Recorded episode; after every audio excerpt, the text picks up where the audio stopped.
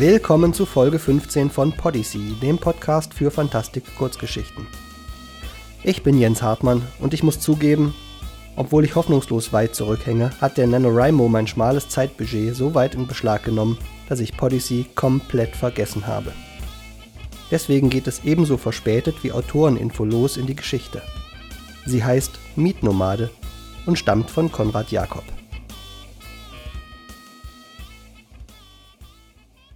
Ich blickte in den Spiegel, betrachtete erst mich, dann das Zimmer um mich herum und stellte fest, mein Körper wirkte wie Hausrat, als wäre er bloß Teil der Einrichtung. Mühelos fügte er sich in eine Landschaft aus schwerer Eichenmöbeln. Maßgenau passte er zwischen die massiven Schränke, die wie hermetische Blöcke in den Raum hineinragten, die wuchtige Bettstatt und die abgewetzten Ledersessel, zwischen die buschige Katze, die verblühten Socken und die eingegangenen Unterhosen auf dem Teppichboden. Er war imposant und verlottert, genau wie das Zimmer. Ich strich mir über mein erstes Kinn. Noch immer stand es stark hervor, setzte sich scharf ab von der stoppeligen Blase dahinter, dem zweiten Kinn, drohte aber allmählich verschluckt zu werden. Doch wenigstens bot es ein wenig Halt für den Blick, ließ noch erkennen, dieser Körper war nicht immer dick. Er war früher sogar schlank, ja fast dürr schon dürr gewesen, was seiner Natur auch viel eher entsprach. Es handelte sich also um ein spezifisches Dicksein, eines, das aufgesetzt wirkte, das gar nicht passte, nicht irgendwie dazuzugehören schien. Mein Körper war aufgedunsen. Er zeigte die Spuren diverser Giftstoffe, die ihn über die letzten Monate hinweg eingeflößt worden waren, oder genauer, die ich ihm über die letzten Monate eingeflößt hatte. Ich schlug in den Spiegel. Das Zimmer zerfiel, mein Körper zerbröckelte. Aus meiner Faust ragten Splitter, aber ich machte mir nicht die Mühe, sie herauszupulen. Stattdessen setzte ich mich. Der Scherbenhaufen knirschte unter meinen ausladenden Backen. Weitere Fragmente des Spiegels fanden ihren Weg durch die vergilbte Unterwäsche, in die vergilbte Haut. Ich griff nach einem größeren Trümmer, hielt es fest umklammert vor mich hin. Mein Körper passte nicht vollends hinein. Schmerz war mir fremd. Ein dummer Spruch, der meine Lage nicht ganz richtig erfasste. Ich spürte den Schmerz, spürte, wie der Splitter an meinen Knöcheln rieb. Doch das Gefühl war dumpf, fern. Es war nicht mein eigenes, ich empfand es nur nach. Vielleicht ein bisschen so, wie wenn man eine solche Szene verfolgt. Jemand läuft und stolpert dabei, fällt hin, schlittert mit den Knien über den rauen Asphalt. Vielleicht auch. Jemand wird von hinten gestoßen, sein Kopf schlägt mit offenem Mund auf die Tischkante, Teile seiner Schneidezähne brechen ab. Man sieht es, zuckt kurz auf, fasst sich ans Knie, hält sich die Hand vor den Mund und verbleibt für einen Augenblick in dieser Haltung, mitfühlend. Vielleicht war es in etwa das, was ich spürte, bloß ein wenig abgestumpft, weil daran gewöhnt. Mit der großen Scherbe streichelte über ich mein Handgelenk, hinterließ weiße Striche über den Adern, flüchtige Spuren. Was würden die Leute wohl sagen? Würden sie sagen, Marco, armer Marco, verdammt, wieso nur hatte er das getan? Würden sie kopfschüttelnd meinen, unverständlich, völlig unverständlich. Dabei war der Marco doch, na gut, in letzter Zeit war er tatsächlich etwas seltsam, hatte sich kaum mehr blicken lassen, wollte keinen mehr sehen. Man kam gar nicht mehr an ihn heran. Ich weiß auch nicht. Irgendwie hat er sich verändert, aber ganz abrupt, quasi so über Nacht. Als wäre er nicht mehr er selbst gewesen, als wäre er plötzlich ein anderer. Aber verdammt, was hätte man denn machen sollen? Und was würde sie dazu sagen? Wie würde sie reagieren? Oh nein, das musste ich mich nicht fragen, das wusste ich schon jetzt. Sarah, wie sie sich nun nannte. Sarah würde gar nichts dazu sagen, nicht einmal mehr den Kopf schütteln. Vielleicht noch ein böser Blick, voller Verachtung für mich, für meine Respektlosigkeit gegenüber dem Leben. Früher war das anders gewesen. Früher hatte sie sich richtig aufgeregt darüber. Sie schrie mich an, wenn ich meinen Körper wieder einmal verbraucht hatte, machte mir immer die ärgsten Vorwürfe, hielt mich für ein Monster, für einen Mörder sogar. Ich sagte dann, es tut mir leid, das bin ich eben. Ein elender Wurm. Nichts weiter als ein kleiner, elender Wurm. Sie lachte aber nie darüber, rümpfte nur die Nase und ritt mich immer tiefer in mein Unheil. Naja, weißt du, das ist so. Im Prinzip bin ich eben ein Mietnomade. Nur die Wahrheit, wie ich fand. Sarah aber rastete aus. Sie sprang von ihrem Stuhl hoch und hätte mir am liebsten ins Gesicht geschlagen. Doch sie wusste es besser. Am Ende träfe sie nicht mich damit. Seither hatten wir uns nicht mehr gesehen. Ich schnitt entlang der Pulsader. Diesmal würde ich ihr richtig wehtun. Langsam sank mein Oberkörper zurück. Als ich ganz ausgestreckt lag, spürte noch, Blut nässte durch mein Unterhemd, durch meine Unterhose, bildete eine rote Pfütze um mich herum. Bald schon wäre sie aber im Teppich versickert. Derweil leckte die Katze daran. Dann rotzte der Körper mich aus. Das Gehirn zuckte, verkrampfte, zog sich zusammen und blies sich wieder auf. Mit aller Kraft wollte es mich abstoßen. Tatsächlich löste sich mein wurmiger Leib von der gefalteten Rinde, suchte reflexartig, ohne mein Zutun, einen Weg aus dem menschlichen Schädel heraus und schoss endlich schleimig aus dem rechten Nasenloch.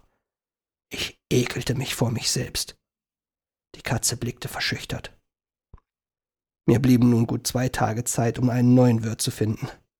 Aber ich war nicht wählerisch, die Katze würde es schon machen. Sie fauchte ein wenig, als ich auf sie zukroch. Doch wirklich überzeugen konnte mich ihr Einschüchterungsversuch nicht. Dachte sie vielleicht, was ist das für ein seltsamer Wurm? Wozu die Borsten, die schmierig braune Haut? Nein, wahrscheinlich dachte sie nichts dergleichen. Aus Erfahrung mit Katzen konnte ich sagen, sie dachten überhaupt nicht. Entsprechend anstrengend war es auch, diese Viecher zu steuern. Saß man erst in ihren Hirnen wie in schlecht gepolsterten, schäbigen Sesseln, noch viel anstrengender als in Menschenhirnen, die ebenfalls nicht zu den leistungsfähigsten gehörten und ihre Gedanken gern auf krude und absurde Bahnen lenken. Aber man musste nehmen, was man bekam. Schließlich entschied sich die Katze doch, nach mir zu schlagen. Während ihr linkes Vorderbein sich streckte, fuhren die Krallen aus der entsprechenden Tatze. Ich spürte keine Berührung. Ich spürte gar nichts. Nur die Fuß nahm ich wahr, die Katze musste erstarrt sein, rührte sich nicht mehr. Katzen waren gerade groß genug, um nicht zu sterben, berührten unsere Borsten sie. Aber alles, was kleiner war, keine Chance, sofortiger Herzstillstand. Das galt auch für Artgenossen, die zwar kein Herz hatten, aber trotzdem starben. Ich kroch das linke Vorderbein der Katze herauf, gab acht, mich nicht an ihren Krallen zu schneiden. Oben angekommen versuchte ich den Weg durch das Ohr. Eng, aber mit ein bisschen Winden ging das schon.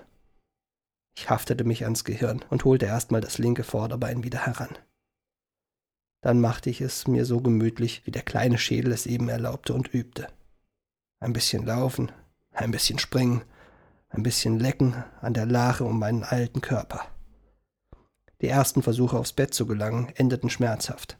Aus meiner Warte sah es jedenfalls sehr schmerzhaft aus. Nach einer Weile hatte ich mich aber so weit eingelebt, dass ich mich auf die Straße wagen konnte.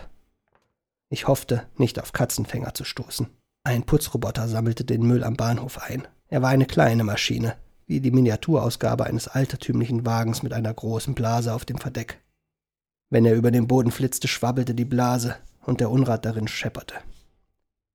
An einen toten Körper stoßend, die lauwarmen Überreste einer buschigen Katze, stellte er sein Surren kurz ein.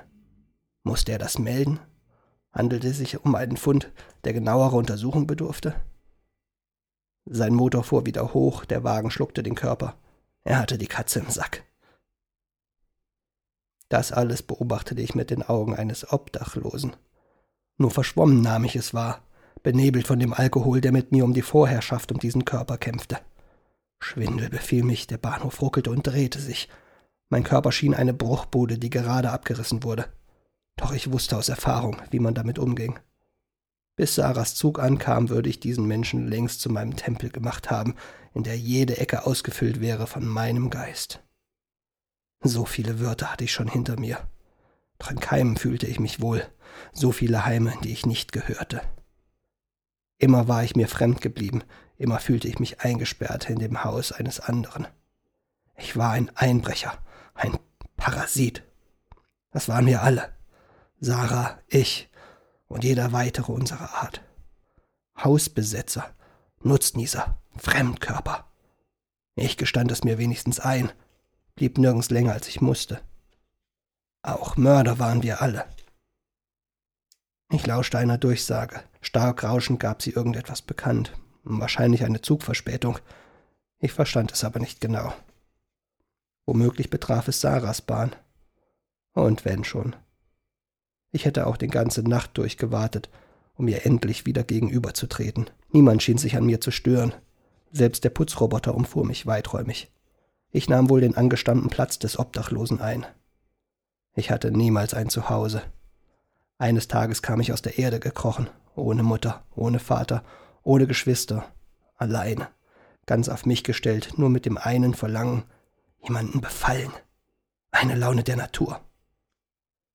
Es dauerte lange, bis ich herausgefunden hatte, dass es noch mehr von meiner Art gab, dann aber nur kurz, bis ich einsehen musste. Niemals würden wir uns nahe sein können. Nicht einmal einen Namen hatte unsere Art, so fremd waren wir uns. Bei direkter Berührung unserer wurmigen Leiber starben wir. Und in den Körpern anderer waren es nicht unsere Hände, die sich berührten, nicht unsere Lippen, die miteinander spielten. Egal in welcher Kombination. Mensch, Mensch, Tier, Mensch, Mensch, Tier. Alles unecht, alles aufgesetzt. Der Zug kam an. Ich rappelte mich auf, fuhr mir durchs fettige Haar. Um mich herum verdichtete sich die Menge. Durchreisende drängten zum nächsten Gleis, zur Toilette oder zum Imbissstand.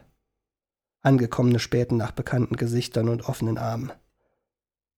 Trotzdem blieb eine leere Blase um mich bestehen. Lange noch bevor mein Körper mit einem anderen kollidierte, schwenkten die Leute um, mussten ganz plötzlich anderswohin und starrten mit verkrampftem Blick ihrem Ziel entgegen. Man mied mich.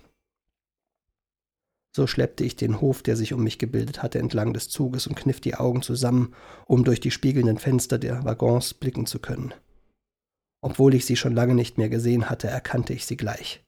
Gepflegte Kleider in grüner Bluse und schwarzem Rock, die braunen Haare ordentlich zu einem Zopf gebunden, das Gesicht dezent geschminkt. Schick, aber nicht glamourös.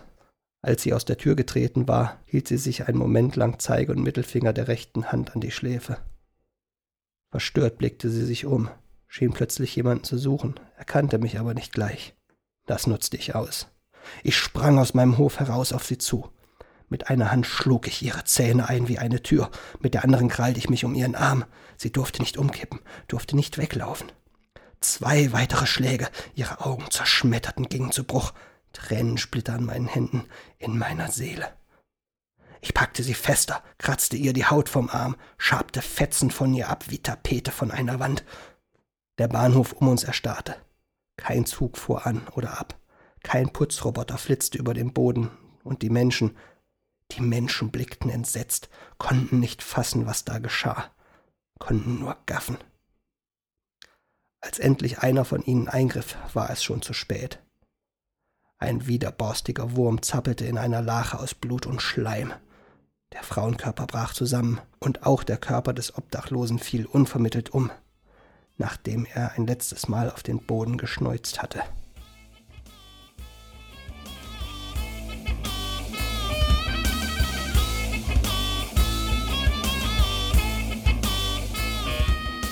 Und das war's. Mit etwas mehr Zeit würden mir vielleicht einige tiefgreifende Worte zur Geschichte einfallen. So ziehe ich mich einfach mit einem Zitat von Mark Twain aus der Affäre.